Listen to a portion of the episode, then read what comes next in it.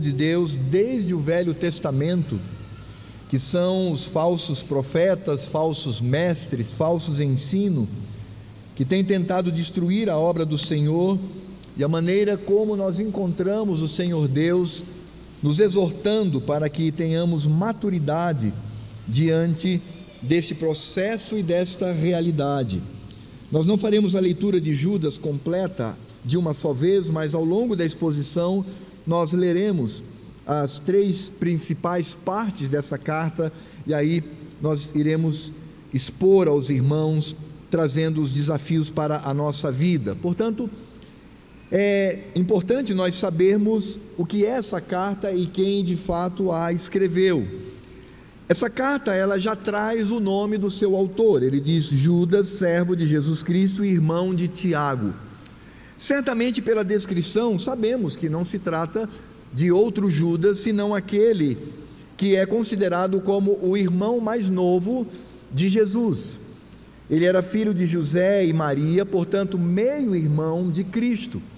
Porque ele se coloca como irmão de Tiago, e Tiago aqui era bastante conhecido, alguém que é, tinha uma posição importante apesar de não ser um apóstolo, mas era alguém extremamente respeitado. Talvez Judas ele não fosse tão conhecido, então ele se coloca como o irmão de Tiago. E veja que ele não se coloca aqui como meio-irmão de Jesus, ele não diz aqui Judas, irmão de Cristo, mas ele se coloca aqui como servo de Jesus Cristo. E isso é maravilhoso porque quando nós olhamos os evangelhos, nós vamos descobrir que Judas, ele não acreditava no seu irmão. Ele inclusive dizia que à época Cristo ele era louco, ele havia perdido o juízo com relação ao fato de que pregava ser ele o Cordeiro de Deus. Mas não sabemos de que maneira, mas Judas ele foi alcançado pelo evangelho, ele se converte ao Senhor e ele se torna, portanto, um servo. E ele aqui mostra a sua verdadeira posição de humildade. Ele não se coloca como irmão de Cristo, embora o fosse de maneira carnal, porque Jesus era filho de Maria e Judas também, juntamente com José, mas ele se coloca como servo do Senhor. E essa carta, ela certamente foi escrita antes do ano 70. Não sabemos precisamente quando, mas ela foi uma das últimas cartas ou um dos últimos escritos do Novo Testamento. Por que, que afirmamos que ela foi escrita antes do ano 70? Porque no ano 70 foi a queda de Jerusalém. Então, todo o Novo Testamento, sem exceção, ele foi escrito antes do ano 70. Porque um acontecimento tão estrondoso, que foi a total destruição da cidade de Jerusalém, a total destruição do templo, nós não vemos esse evento ser tratado aqui no Novo Testamento em nenhuma epístola e nenhum evangelho. Portanto, Judas ele se enquadra dentre aqueles que de fato foram escritos antes da queda de Jerusalém. E essa carta, ela é destinada não a uma igreja, ele não menciona aqui uma igreja ou uma pessoa, mas Judas faz parte daquele conjunto de cartas que são chamadas de epístolas católicas. E não precisa se assustar, porque a palavra católico não é propriedade de uma religião. A palavra católico significa universal, significa a igreja do Senhor espalhada por toda a terra. Tanto que nós somos católicos apostólicos, agora nós não somos romanos, nós somos de Cristo. Então, o termo católico aqui significa que é uma carta lançada para várias igrejas, é uma carta que não tinha um destino, mas várias pessoas elas podiam desfrutar desse escrito, juntamente com Judas, as, as chamadas epístolas católicas ou cartas universais é, Tiago, por exemplo, 1 e 2 Pedro e as três epístolas de João. São enquadradas então nessa classificação. E ele vai escrever para um povo onde ele vai detectar e vai mostrar as qualidades deste povo. Aliás, deixe-me só antecipar algo antes de entrarmos propriamente na epístola. Judas ele tinha uma característica que é clara aqui na sua carta. Ele gostava muito do número 3 porque repetidas vezes ele utiliza três qualificações, ou três explicações, ou três exemplos para demonstrar o que ele estava ensinando, e nós veremos isso ao longo da exposição. E ele já começa a fazer isso aqui no início. Ele diz assim: Judas, servo de Jesus Cristo e irmão de Tiago, aos, primeiro, chamados, segundo, amados em Deus Pai, terceiro, guardados em Jesus Cristo. E aí ele diz para eles: a vocês, primeiro, misericórdia, segundo, paz, terceiro, o amor vos sejam multiplicados. Então, eh, Judas ele está escrevendo aqui para um povo que ele denomina em primeiro lugar como chamados do Senhor, são amados de Deus e são guardados em Jesus Cristo. E ele então deseja a esse povo, com essa carta, sobretudo, a misericórdia, a paz e o amor do Senhor. Então, Judas, essa pequenina carta tão singela, mas tão importante para nós, demonstra, portanto, o carinho que ele tinha para com aqueles que iriam receber. Judas também ela está como epístola muito próxima de 2 Pedro. Nós poderíamos até dizer que Judas é, seria uma síntese ou um resumo daquilo que Pedro escreve na sua segunda epístola. E também vale ressaltar, como dado histórico, que tanto 2 Pedro quanto Judas foram as duas últimas epístolas a serem é, colocadas dentro do cânon, dentro daquilo que se considera como livros inspirados do Novo Testamento. A construção do cânon do Novo Testamento, para muitos crentes que não gostam de concílio, não gostam de tradição, não gostam de confissão de fé, não gostam de documentos, porque dizem que isso não tem valor nenhum, mas eles são obrigados a se encurvar ao fato de que o Novo Testamento que foi obviamente fechado no século IV, ele aconteceu por meio de concílio. Um concílio, aliás, dois concílios se reuniram e disseram: o Novo Testamento contém esses livros, e até hoje ninguém contesta. Não há no Novo Testamento nenhum texto dizendo quais são os livros do Novo Testamento. O que nós temos é uma decisão de um concílio, séculos depois, dizendo o que é o Novo Testamento. Na verdade, a primeira proposta que nós temos dos livros que aqui encontramos foi feita por Atanásio de Alexandria, no ano de 367. Depois, alguns anos depois, no concílio de Hipona, precisamente em 393, aquele concílio fechou e disse: não, esse de fato é o cânon. E o concílio de Cartago, alguns anos depois, em 397, bateu definitivamente o martelo, dizendo que o cânon do Novo Testamento está encerrado. Temos aqui, portanto, todos os livros inspirados. Mas Judas, ao lado de 2 Pedro, é, foi bastante demorado para que ele fosse aceito como um livro canônico. E o principal argumento que ah, levantaram no passado e que algumas pessoas até posteriormente levantam é o fato de que Judas ele vai fazer a citação de livros que são chamados de livros apócrifos. Ele faz a citação aqui claramente, não há como é, duvidar. Ele faz a citação aqui de dois livros apócrifos. O que são livros apócrifos?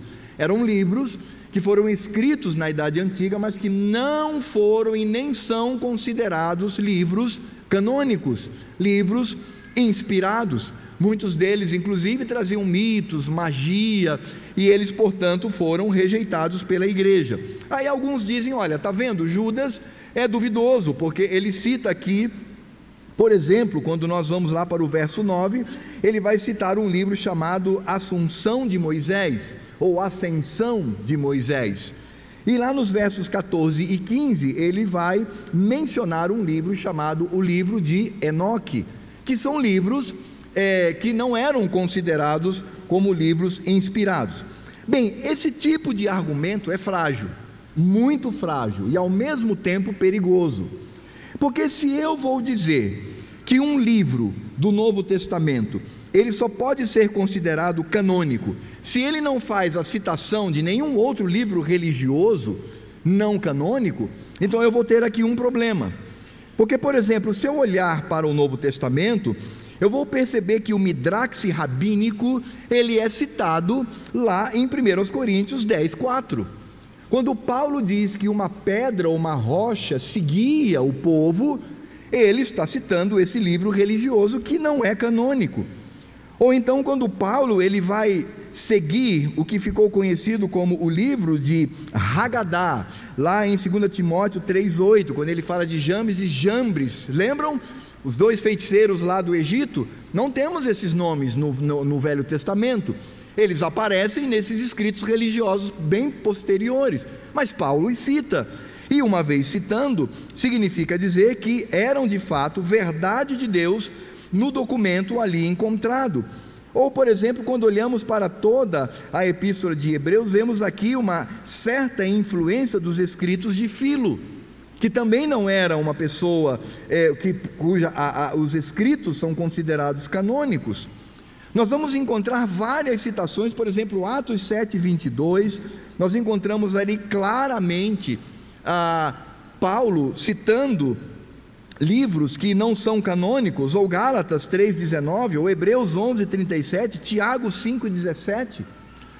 Todos esses textos eles citam livros religiosos que não estão no Novo Testamento nem no Velho Testamento. Portanto, o argumento contra Judas ele é sem sentido, ele é totalmente fraco, ele não se sustenta. E ainda para colocar mais pimenta nessa sopa, nós vamos também encontrar a citação não apenas de livros religiosos escritos por cristãos, mas nós vamos encontrar a citação de pagãos e que foram canonizados pelo poder de Deus. Por exemplo, em Atos 17, 28 é citado Arato de Soli, era um filósofo, e Paulo cita. Em 1 Coríntios 15, 32 e 33 é citado Menandro, que era um dramaturgo grego. Ele não era cristão.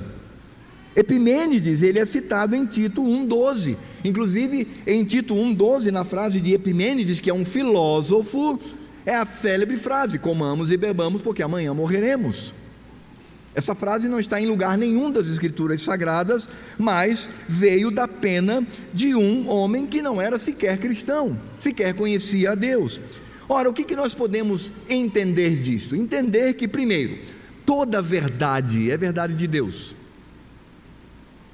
Toda verdade é verdade de Deus. Toda mentira provém do diabo. Esse é o princípio básico que nós temos. Se encontramos aqui citações, inclusive de livros chamados deuterocanônicos, ou apócrifos, ou não canônicos, mas que ali encontramos a verdade que vem de uma tradição oral, significa dizer que aquilo é verdade, porque o Senhor Deus assim o permitiu e colocou como verdade de Deus nas epístolas e nos livros do Novo Testamento.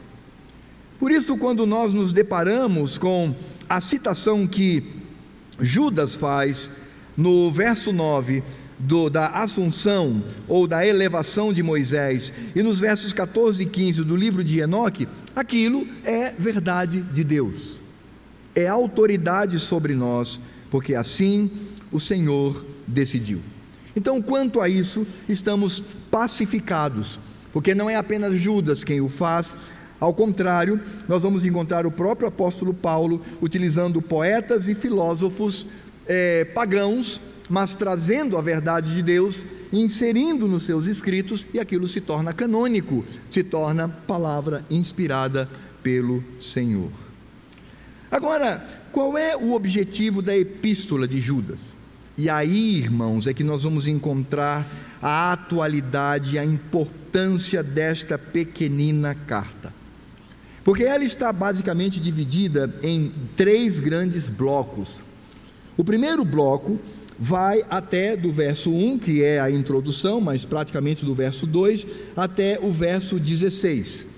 Neste bloco, Judas ele vai falar sobre falsos mestres, falsos pastores, falsos ensinadores, doutrinadores que estão dentro da igreja. Esse é o primeiro ponto.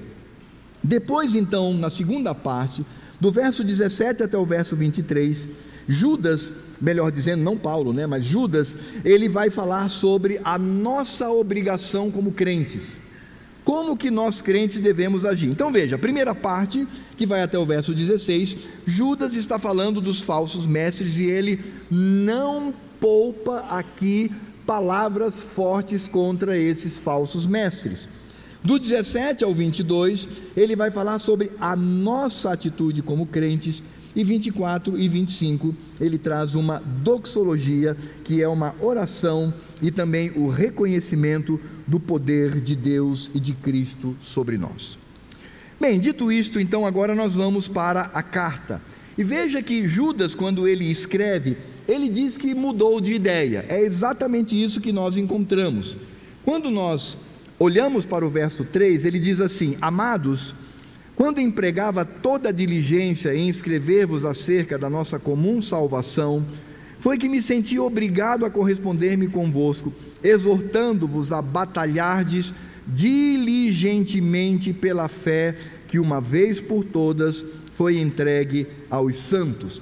Em outras palavras, Judas está dizendo o seguinte: Amados, eu sentei na minha escrivaninha, eu peguei a pena ou contratei um amanuense, o que seria mais comum, eu pensei em escrever uma carta falando sobre a vida cristã, sobre as questões da igreja, quem sabe sobre a segunda vinda de Cristo, quem sabe sobre a santificação, quem sabe sobre as características da liderança, mas eu descobri algo urgente e eu mudei de ideia, porque eu agora quero escrever sobre aqueles que têm se infiltrado no meio de vocês. Ora, Judas ele reconhece que este assunto sobre falso ensino na igreja é sério, é grave, e que nós devemos diligentemente lutar essa é a palavra lutar contra. Eu me lembro que há muitos anos, uma família que frequentava a nossa igreja, não está mais aqui, nem no nosso estado, já se foram há muitos anos, mas eram fãs de um grupo que à época fazia muito sucesso, um grupo gospel. E certa vez é, eu os vi numa sala de jovens, não me lembro muito bem, elogiando esse grupo, dizendo: olha, vocês precisam ouvir as músicas, ver os vídeos, etc. Depois então eu chamei a, a, a mãe daquela família e eu falei sobre um vídeo. Eu acho que eu até cheguei a mostrar para ela numa das salas o vídeo que era uma aberração. Esse grupo é, realizando um ato completamente estranho, diabólico, que não tinha nada a ver com a Escritura Sagrada, um tipo de espiritualidade que vem do mal, do pecado. E aí eu perguntei para ela: e aí, você vai. Como é que você se vê, uma vez que você recomenda esse grupo, como é que você vê essa situação? E não apenas isso, mas o irmão da cantora desse grupo também fez afirmações terríveis que são heresias. Como é que você vai é, lidar diante disso? E aí aquela pessoa encheu o seu pulmão com aquele ar de piedade e disse assim: Pastor, eu não fui chamada para julgar ninguém. Irmãos, isso é isso é criancice. Isso é ser infantil. Isso é uma piedade carnal. Veja que Judas fala sobre batalhar diligentemente pela fé que uma vez por todas foi entregue aos santos. Os púlpitos das igrejas precisam lutar com ferocidade contra todo erro e todo engano. Todo crente precisa ter uma atitude agressiva contra o erro. Não é, ah, ele errou aqui, mas ali ele é bom. Não, devemos ter uma atitude agressiva contra. E por que nós devemos fazer isto? Porque ele vai mostrar aqui, amados, a maneira pecaminosa como eles agem. No verso 4 ele diz assim: Pois certos indivíduos se introduziram com dissimulação os quais desde muito foram antecipadamente pronunciados para esta condenação, homens ímpios que transformam em libertinagem a graça de nosso Deus e negam. Vejam o resultado da atitude de quem traz ensino errado. Esse é o final. Negam o nosso único soberano e Senhor Jesus Cristo. Ora, o que Judas está falando aqui é que, primeiro, eles realizam uma invasão dissimulada. Nenhum falso mestre, nenhum falso pastor que está lá na internet, que agora está um sucesso miserável, onde os crentes ficam vendo tudo quanto é, me permitam a, a expressão é, pesada, mas eu espero que seja encarada como também uma expressão pastoral crentes que veem qualquer porcaria na internet, percebam que esses pregadores não têm uma faixa dizendo eu vou, eu sou um falso mestre. E nem ele vai dizer assim: eu nego a Cristo, eu sou dissimulado, eu quero destruir a, a fé recebida das mãos dos apóstolos. Não eles vão entrar sorrateiramente, eles vão falar da Bíblia, eles vão falar de Cristo, eles vão falar de tudo que você está acostumado. Se você ouvir um adventista do sétimo dia, ele vai falar de Jesus, ele vai falar da igreja, ele vai falar do céu, ele vai falar da cruz. Se você ouvir uma testemunha de Jota, porque eu não vou quebrar aqui o terceiro mandamento por causa deste povo, eles também vão falar de Jesus, vão falar da cruz, vão falar do céu. Se você encontrar um romano, um papista romano, ele também vai falar de Jesus, ele vai falar da cruz, ele vai falar da igreja.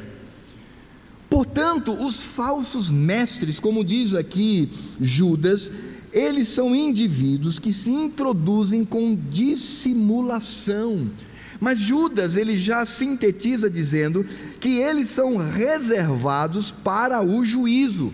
Por isso ele na sua carta ele vai falar constantemente do ensino e do juízo de Deus sobre essas pessoas. E ele vai mostrar as atitudes que eles têm. Primeiro, né?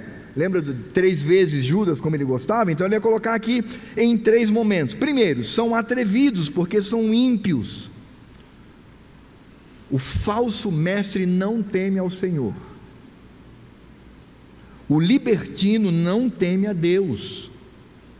O liberalzão não teme a Cristo. Ele vai simplesmente criar um tipo de religião conforme os seus desejos e os seus apetites pecaminosos. É isso que ele faz. Ele vai criar um cristianismo segundo a ótica que ele possui. Mas não apenas isso, eles são transgressores, porque eles transgridem a graça de Deus, transformando em libertinagem. A palavra libertinagem aqui, usada por Judas, era uma palavra aplicada às orgias, aos cultos orgiásticos que existiam a deuses falsos. É isso que eles fazem. Em outras palavras, os falsos mestres aqui, como Judas está revelando, eles estão nivelando a graça de Deus às práticas pagãs.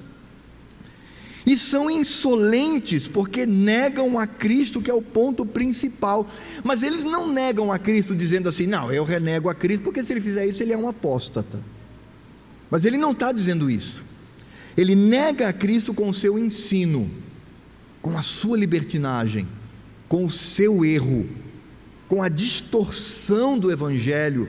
Ali, portanto, ele está negando ao Senhor que trouxe através dos profetas e dos apóstolos aquilo que nós devemos crer. E aí então, Judas ele vai olhar para estas pessoas e detalhar, dizendo como que de fato nós devemos agir, e ele vai mostrar isso, como nós já vimos, em três exemplos.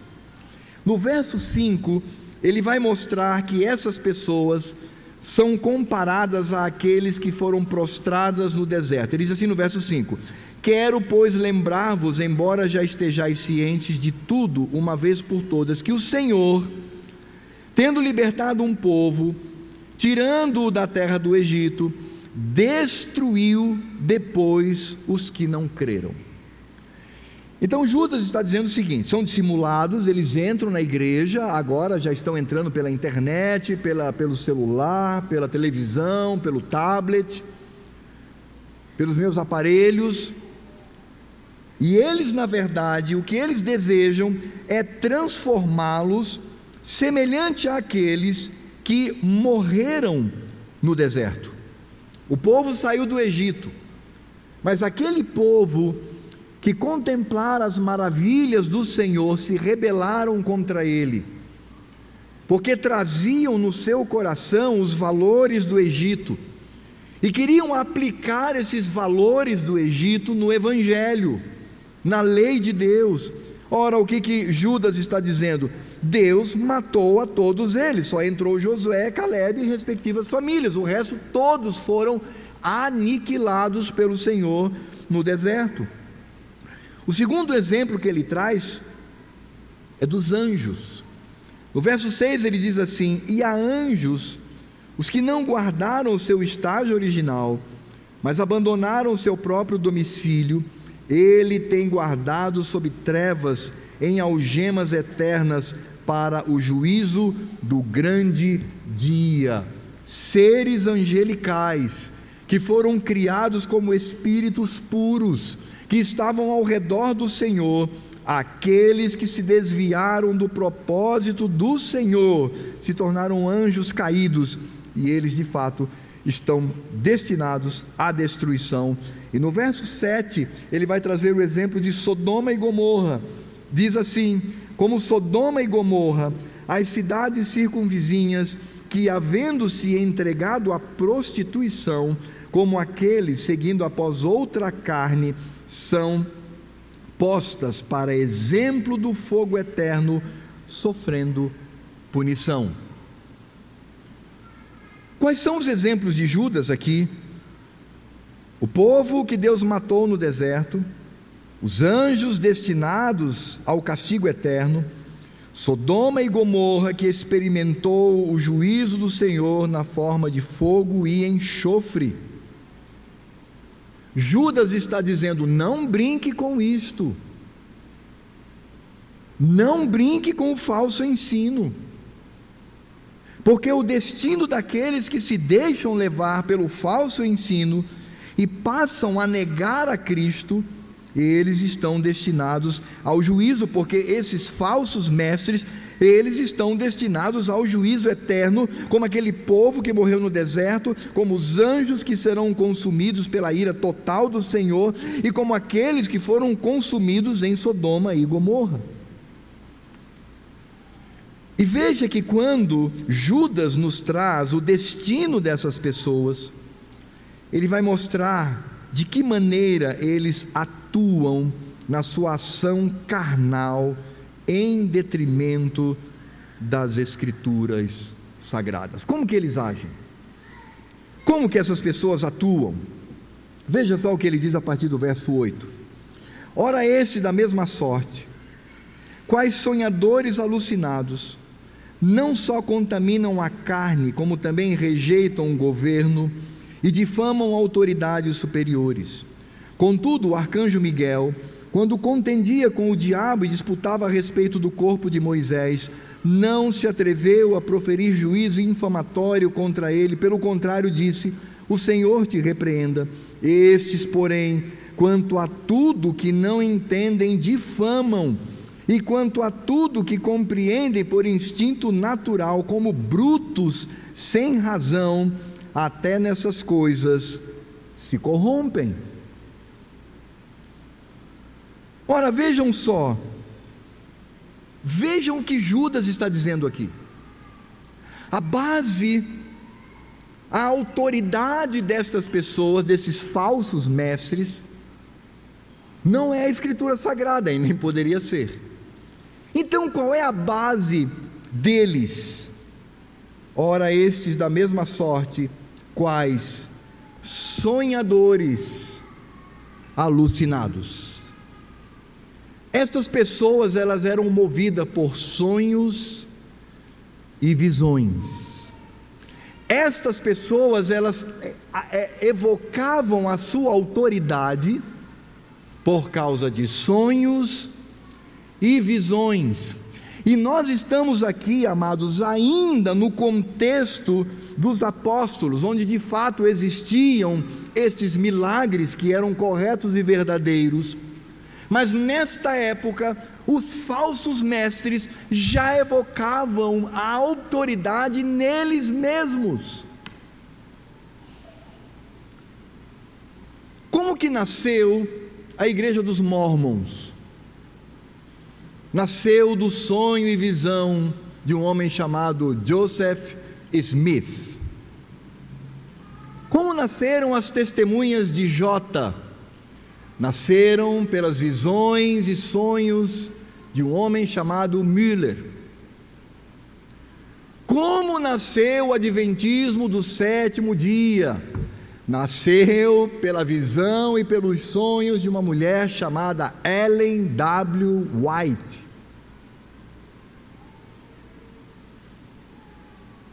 Perceberam? Como nascem igrejas que são verdadeiras aberrações hoje, de sonhos e visões.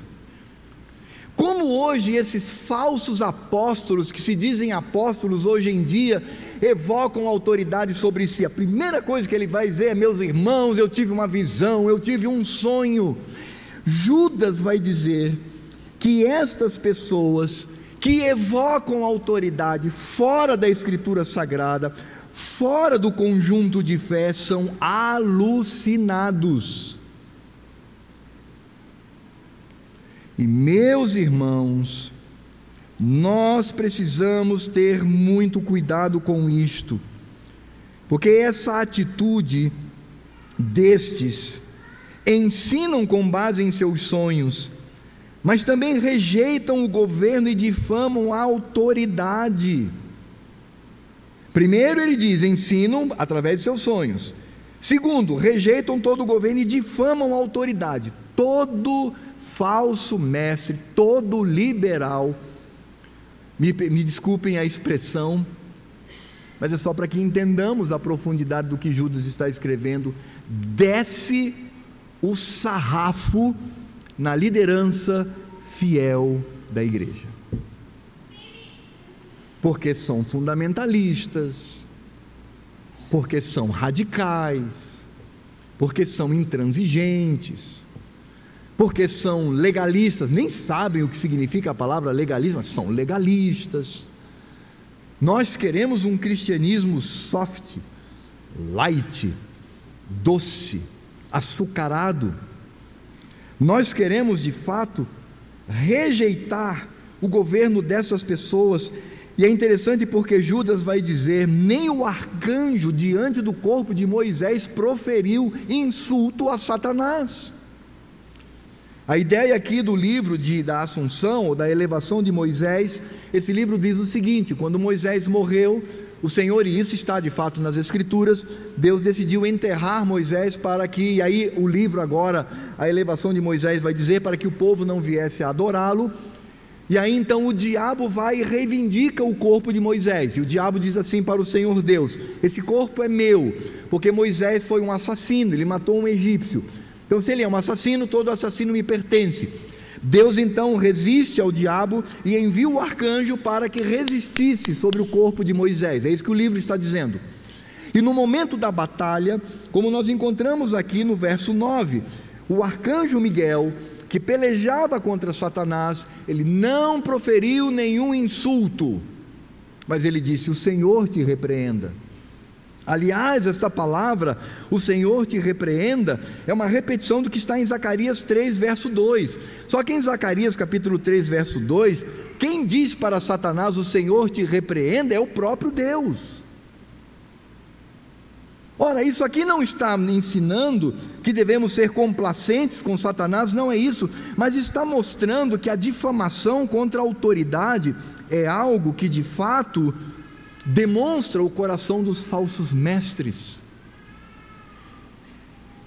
Você já viu aquela pessoa que fala mal da igreja e ele fala mal do pregador, fala mal do conselho, fala mal da liderança, fala mal. Já viu isso? Então, esse é um falso mestre. Ele é um ímpio, ele é um carnal. Ele, na verdade, está pondo a perder ou querendo a colocar a perder todo o rebanho do Senhor. E no verso 10, Judas diz que a base deles não é apenas os sonhos alucinados, visões alucinadas, mas também é o próprio instinto.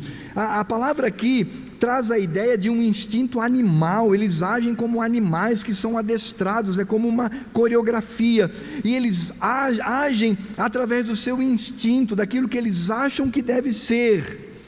E aqui há um ponto também a se considerar, porque o que Judas está nos mostrando é que esses falsos mestres, eles induzem aqueles que frequentam igreja, que são batizados, que até participam de trabalho na igreja, até se tornam líderes, até se tornam pastores, mas na verdade são movidos por instinto animal, eles são movidos por uma coreografia, eles não nasceram de novo, eles não têm o seu interior transformado pelo poder de Deus. Porque, meus irmãos, e veja que o contexto de Judas é a igreja, não é o mundo, é a igreja. Meus amados irmãos, Dentro da igreja nós só temos dois tipos de pessoas: o trigo, que são os que nasceram de novo e que hão de ir para a eternidade com Cristo, e o joio, que enganam-se a si mesmos, não são crentes e vão para o inferno. Judas nos chama a atenção para isto. Por isso ele começa agora, depois de trazer aqui essas três características, né? Primeiro, ensinam com base em seus sonhos. Segundo, rejeitam o governo e difamam a autoridade. Terceiro, a base que eles possuem é o seu instinto natural. Agora, nos versos 11 a 13, ele vai fazer aqui comparações.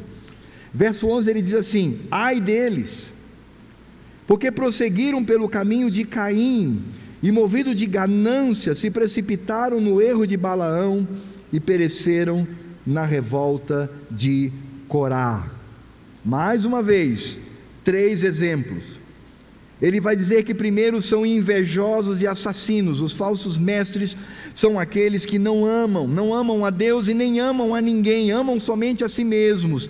Eles são como Caim, que foi invejoso, assassino, fatricida, alguém que foi capaz de matar o seu próprio irmão, mas também são como Balaão. Balaão, em primeiro lugar, era avarento, ele fazia encantos por dinheiro.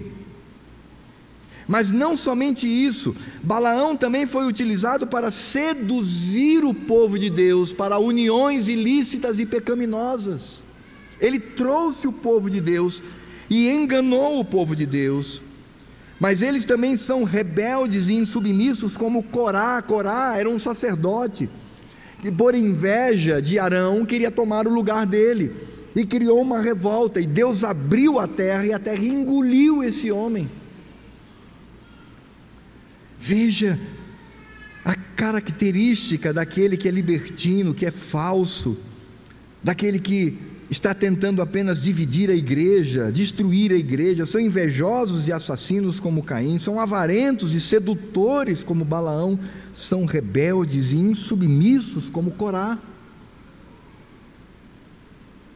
Ah, meus amados, é por isso que as atitudes que eles trazem para a igreja são atitudes de pura destruição Veja só o que diz a palavra do Senhor a partir do verso 12: Estes homens são como rochas submersas em vossas festas de fraternidade, banqueteando-se juntos, sem qualquer recato, pastores que a si mesmos se apacentam, nuvens sem água, impelidas pelo vento, árvores em plena estação dos frutos, destes desprovidas, duplamente mortas, desarraigadas, ondas bravias do mar que espumam as suas próprias sujidades, estrelas errantes para as quais tem sido guardada a negridão das trevas para sempre. Amados, perceba a linguagem de Judas contra estas pessoas. Ele está falando aqui o que é traduzido por festa de fraternidade, eram festas que eram comuns na igreja do primeiro século, eles chamavam de a festa do amor ou ágape. Eles se reuniam no dia do Senhor, tinham uma refeição comum, cada um levava a comida, eles comiam, bebiam, depois então separavam-se para cultuar ao Senhor e ali celebravam a ceia. Essa prática ela foi abandonada a partir do segundo século porque muitos abusos começaram a acontecer, conforme nós vemos inclusive Paulo tratando lá em 1 Coríntios. Portanto, o Judas está falando aqui de uma prática solene, foi abandonada a forma, mas era uma prática solene. Ele diz assim: essas pessoas, no meio dessas práticas, elas são, primeiro, como pedras submersas. Pedras submersas é o terror da embarcação. Pedras submersas é o que arrebenta o casco dos navios e dos barcos para levá-los ao naufrágio. Pedras submersas, elas estão abaixo da lâmina d'água, ninguém vê, acha que está tudo tranquilo, mas eles estão ali para destruir a igreja do Senhor. Judas diz que eles agem sem recato nenhum, sem respeito e são apenas interesseiros. Essas pessoas, elas transformavam essas festas, às vezes, amados, em orgias. E aí você vai dizer, nossa, pastor, mas aí é um absurdo, porque aí já é demais. Não é, sabe por que não é demais? Porque esse é o caminho do falso mestre. Quantos escândalos já não explodiram diante de nós, de líderes, de figurões, de igrejas, com pecados terríveis. Porque essas pessoas são movidas pelo seu próprio pecado, nos seus vícios, nas suas paixões. O libertino, ele difama a igreja, difama a liderança, porque ele quer viver uma religiosidade com Cristo conforme as suas paixões carnais. Existem igrejas no Brasil, meus irmãos, que incentivam sexo antes do casamento, de púlpito. Existem igrejas que incentivam namoro com contato físico íntimo, como beijo, abraços, toques. Existem igrejas que abrem o flanco para que as pessoas tenham qualquer devaneio sexual. Sabe por quê? Porque Deus é bom, porque Cristo morreu pelos nossos pecados. Há um evento que aconteceu já há mais de 30 anos, e que eu tomei conhecimento, de uma missionária e um pastor que viveram um caso. E depois aquela mulher arrependida, ela confessando o seu pecado, diz: quando nós estávamos ali naquele lugar para o pecado, eu me sentia mal. Ele abria as escrituras sagradas e dizia: Todos os nossos pecados são perdoados pela graça do Senhor. Você acha que isso é impossível?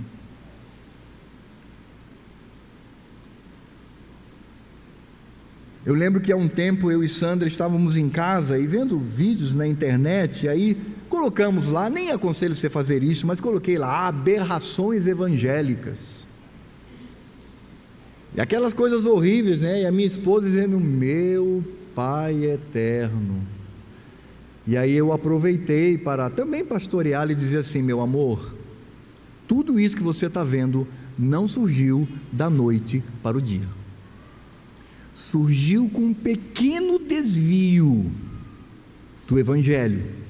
Você tem uma reta, esse desvio não se dá em 90 graus, esse desvio se dá em 0,000001 grau. Para quem conhece geometria, entende o que eu estou dizendo. Significa dizer que essa reta paralela ela vai continuar em cima da linha reta por muito tempo, mas ela começa a se desviar muito lentamente e depois está longe do Evangelho. Os irmãos acham que essas seitas ditas cristãs, que trazem situações difíceis de idolatria, de veneração de imagem, dizendo que Jesus não é Deus, que de fato a nossa salvação ela se dá metade pela obra de Cristo e metade pela obra do diabo. Irmãos, eu estou falando de entidades que vocês conhecem. Vocês acham que isso veio da noite para o dia? Você acha que a pessoa dormiu fiel e acordou assim tão liberal? Ah, meus amados, estas pessoas elas agem lentamente e por isso elas se apresentam como aqueles que não têm nada a oferecer. Judas diz: são como nuvens movidas pelo vento, mas que não têm chuva e vagueiam pelo céu. São como árvores que no tempo do fruto estão mortas e desarraigadas e não oferecem nada a ninguém. São como ondas que não trazem ali a beleza do mar, mas despejam a sua imundícia, a sua sujidade. São estrelas que são errantes e que, embora tenham um brilho momentâneo, estão destinadas às trevas, estão destinadas à escuridão e à ira do Senhor.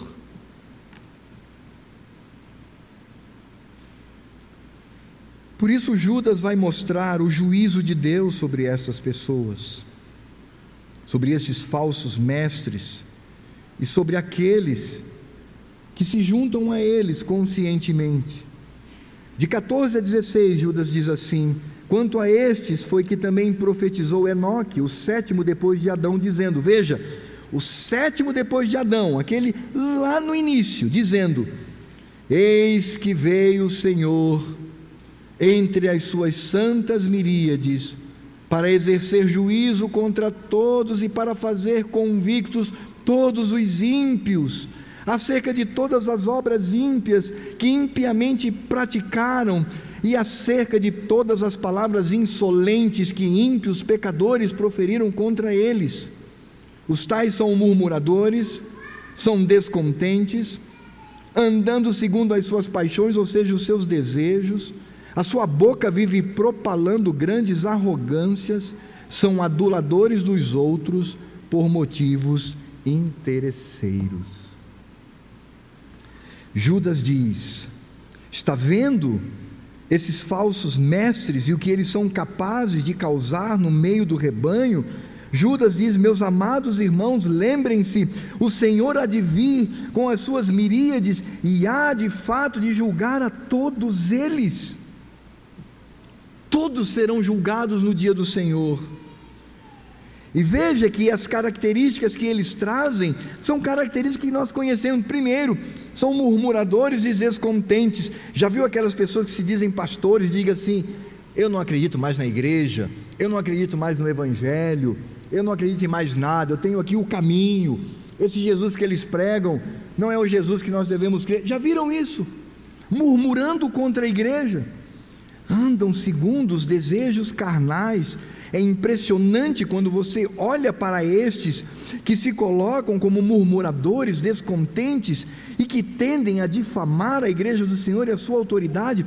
Eles, na verdade, estão andando segundo seus desejos carnais, falam com arrogância. Há um pastor que fez parte da igreja presbiteriana do Brasil e que hoje é solo, é sozinho. E fala na internet com muito sucesso. De vez em quando eu ainda caio na bobagem de tentar ouvir alguma coisa. É um absurdo. E 80% do que ele diz é batendo contra as igrejas fiéis, com arrogância.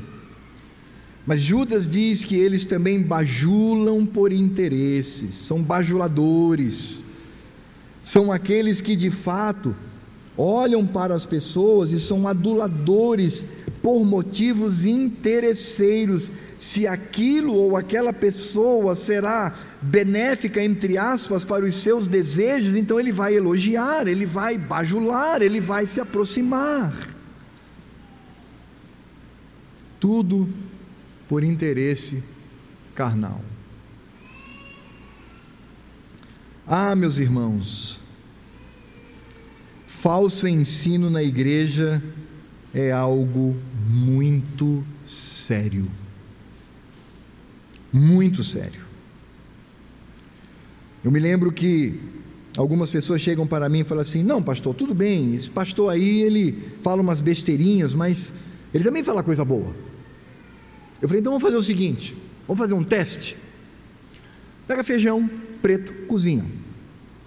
Caldo, aquele caldo grosso. Quando estiver pronto, coloca no prato, pega chumbinho para rato, um molhozinho, um pouquinho assim na mão, e pulveriza e mistura. Agora tenta comer o feijão sem comer o veneno. É isto que acontece.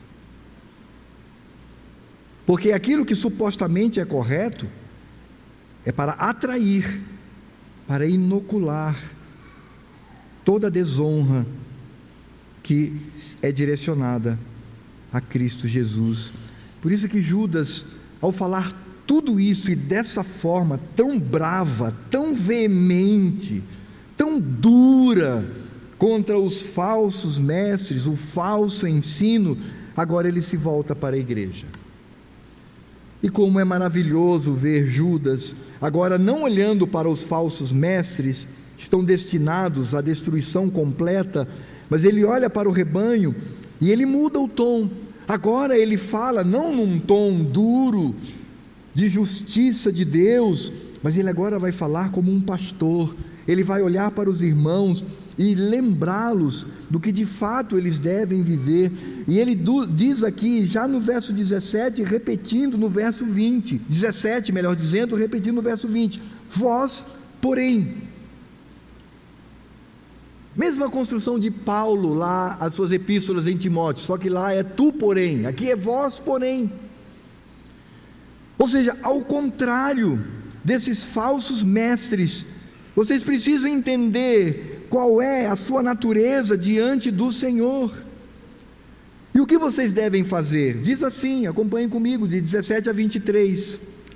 Vós, porém, amados, lembrai-vos das palavras anteriormente proferidas pelos apóstolos de nosso Senhor Jesus Cristo, os quais vos diziam no último tempo: haverá escarnecedores, andando segundo as suas ímpias paixões, são estes os que promovem divisões, sensuais que não têm o espírito. Vós, porém, amados, edificando-vos na vossa fé santíssima, orando no Espírito Santo, guardai-vos no amor de Deus, esperando a misericórdia de nosso Senhor Jesus Cristo para a vida eterna e compadecei-vos de alguns que estão na dúvida, salvai-os, arrebatando-os do fogo, quanto a outros, sede também compassivos em temor, detestando até a roupa contaminada pela carne. Judas agora, ele deixa de falar deles e agora se volta para a igreja. E ele vai dizer: Meus irmãos, vocês são diferentes ele vai dizer: primeiro vocês devem se lembrar do ensino apostólico, é o que ele diz aqui no verso 17 verso 18.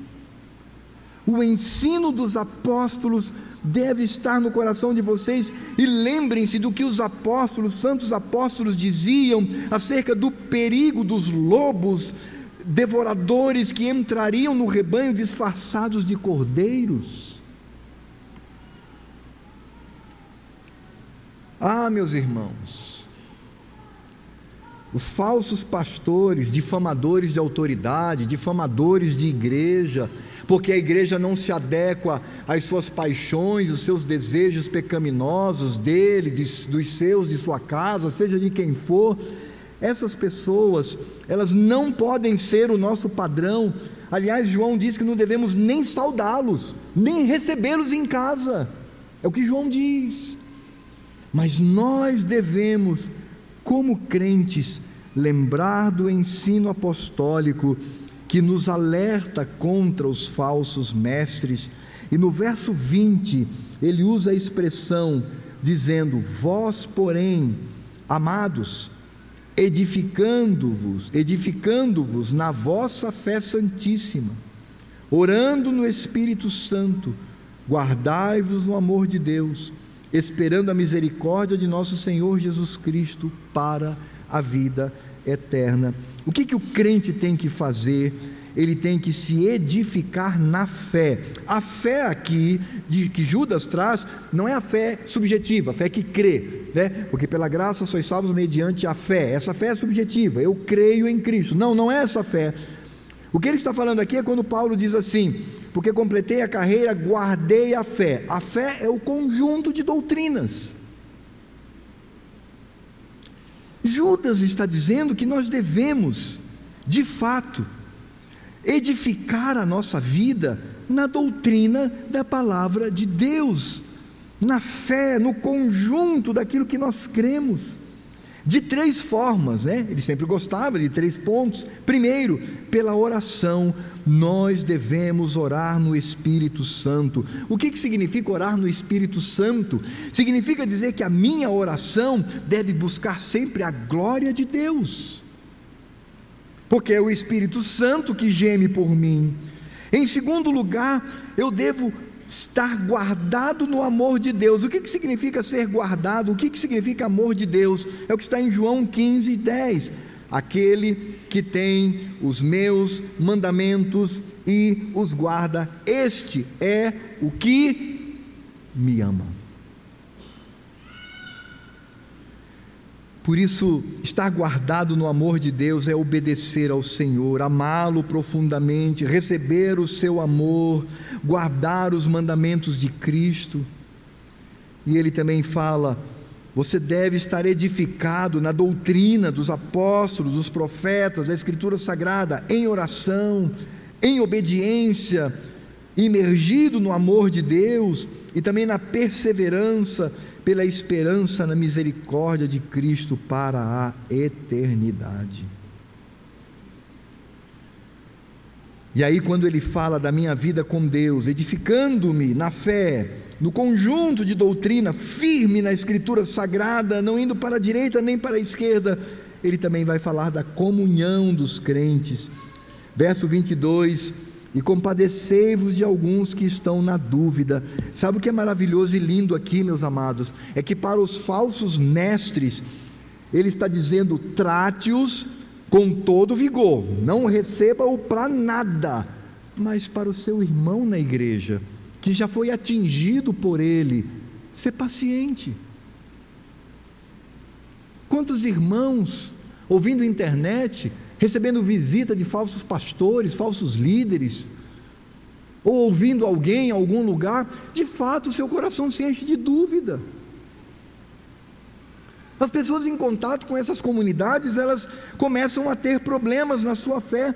O que, que vamos fazer? Ah, vamos expulsá-las? Não, vamos ter compaixão delas.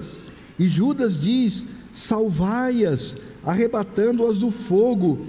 Ou seja, Judas diz assim: se você descobre que alguém está contaminado pelos falsos mestres, por falsos crentes, chame-o para perto de si, ajude-o na sua fé, abra a Escritura Sagrada, ore com ele, tente dissuadi-lo daquilo que a Escritura Sagrada nos ensina. Não o trate com hostilidade, não o trate com ódio, não, é seu irmão traga-o para si, convença-o da verdade.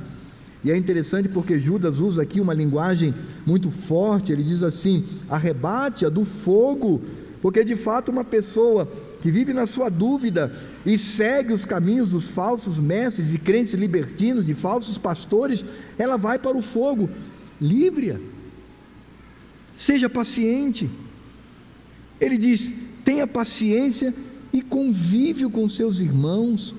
Ele diz: sede também compassivos em temor, detestando até a roupa contaminada pela carne, busque a santidade, mas use de benevolência, de amor e de carinho para com os seus irmãos. Em outras palavras, o que nós encontramos aqui, já no final da carta, Judas está dizendo aos libertinos, aos falsos mestres, aos falsos pastores, rua, não tem nenhum, nenhum contato com eles, lute contra o que eles pregam, luta contra, lute contra o erro, mas seu irmão na fé, seu irmão na igreja, seu irmão que padece dúvida, seja complacente, seja paciente, receba-o, sente com ele, ore com ele, discipule-o, ajude-o, faça com que ele enxergue de fato o que é a sã doutrina.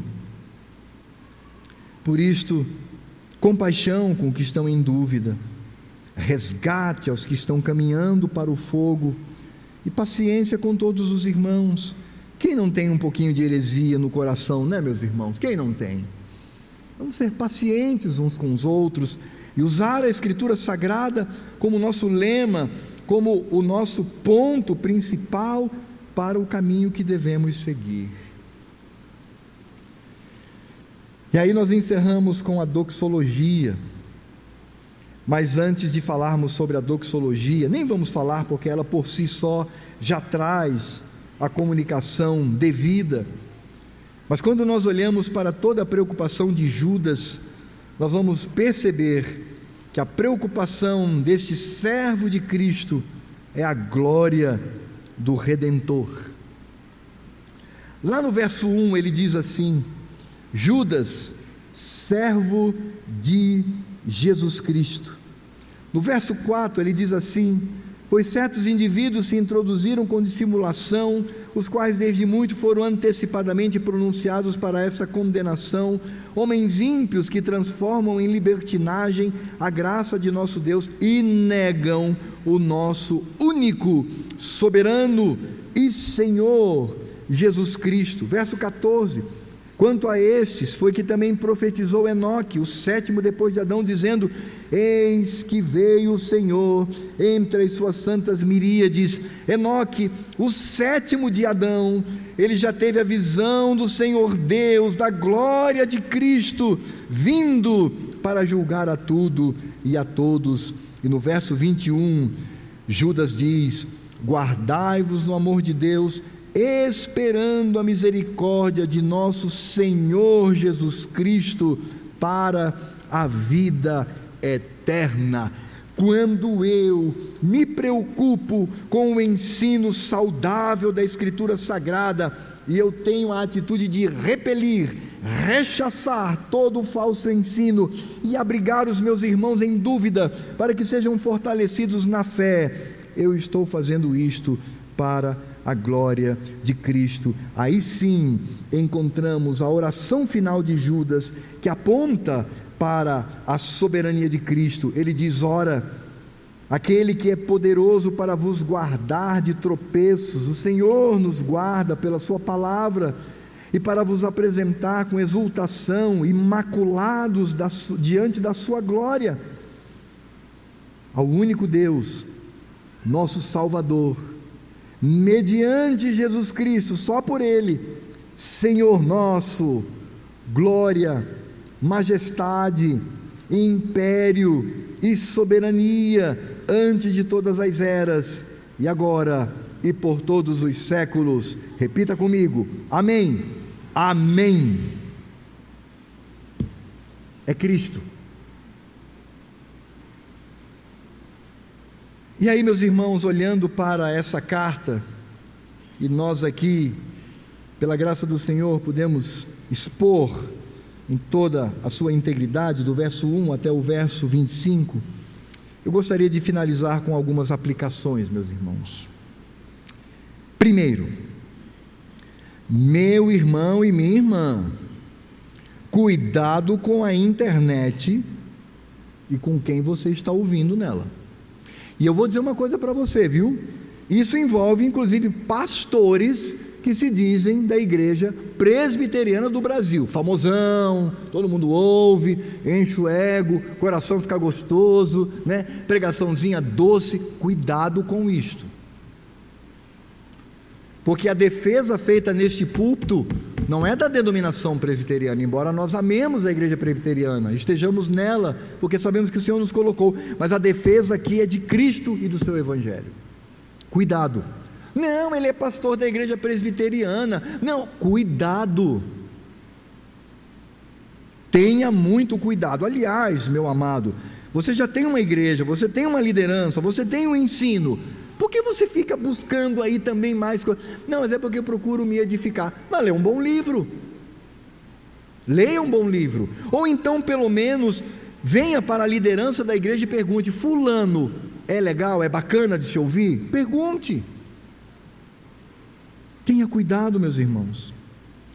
Tenha cuidado também com outras igrejas, ainda que sejam igrejas presbiterianas do Brasil.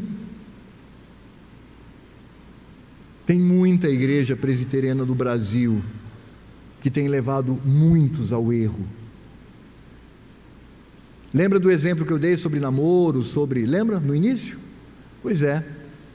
Isso eu ouvi de um colega que aquele tipo de ensino acontece dentro de igrejas que são da Igreja Presbiteriana do Brasil.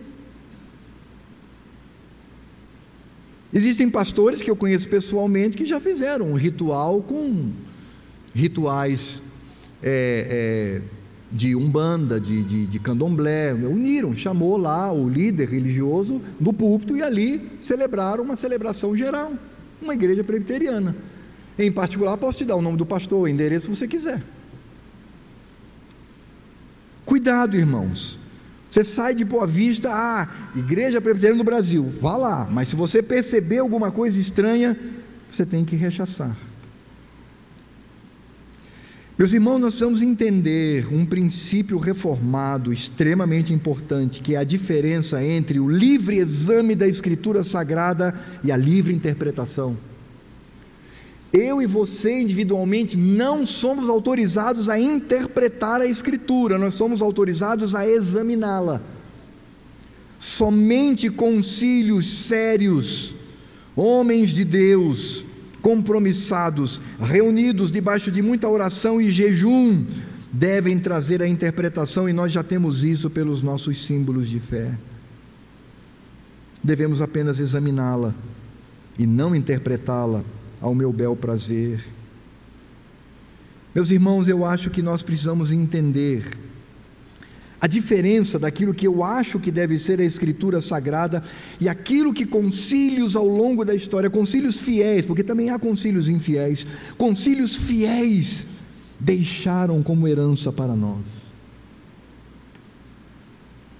Todas as anomalias nascem por aquilo que eu acho, pelos meus sonhos, pelas minhas visões, pela minha interpretação pessoal. Não. Devemos olhar para os concílios fiéis e perceber ali a mão do Senhor. Meus amados, devemos rechaçar com todas as nossas forças, com toda a nossa ira, o falso ensino, venha de onde vier. Nem que seja o pastor Alfredo tenho que rechaçar, eu não posso de forma nenhuma ser conivente com aqueles que negam o único soberano Senhor Jesus. Por isso nós precisamos nos fortalecer dia a dia, primeiramente com a Escritura Sagrada, nossa única regra de fé e prática com os nossos símbolos de fé que nos ajudam na interpretação fiel das, das Sagradas Escrituras, com o nosso princípio de liturgia, está lá no nosso manual, veja lá, leia, com livros que vão trazer edificação para a minha vida, autores piedosos, homens crentes, homens que se dedicam à piedade, e eu ser fortalecido na doutrina lembrando que o alvo de tudo é Cristo e não a minha autoestima. Vou repetir: o alvo de tudo é Cristo e não a sua ou a minha autoestima. Importa que eu diminua e Cristo cresça, a Ele toda a honra e toda a glória sejam dadas pelos séculos dos séculos. Amém. Fiquemos de pé. Senhor Deus e Pai, nós te louvamos pela tua palavra, te louvamos por essa pequenina carta que passeamos agora nesta noite, vendo a preocupação pastoral de Judas, teu servo, irmão biológico de Cristo, meio-irmão, melhor dizendo, biológico de Cristo, mas servo do Senhor. Ó oh, Deus, ajuda-nos a sermos maduros não permita que sejamos como crianças levados para todos os lados por todo vento de doutrina, mas que sejamos firmes. Ó Senhor, ajuda-nos a sermos absolutamente intolerantes com falsos mestres, falsos pastores, falsos pregadores, falsos crentes, mas que sejamos misericordiosos e compassivos com irmãos em Cristo que às vezes estão em dúvida, para que nós sejamos instrumento da tua graça na vida deles, vivendo em comunhão, e que em tudo o nome de teu filho seja glorificado. Fortalece-nos, ó Deus, dos sorrateiros que entram no nosso coração dissimuladamente para nos levar ao erro, para nos levar à rebeldia, para difamar líderes e igrejas, para nos levar à desonra do nome de Cristo, a quem exaltamos, glorificamos e afirmamos: é Senhor sobre todos, é Deus sobre todos.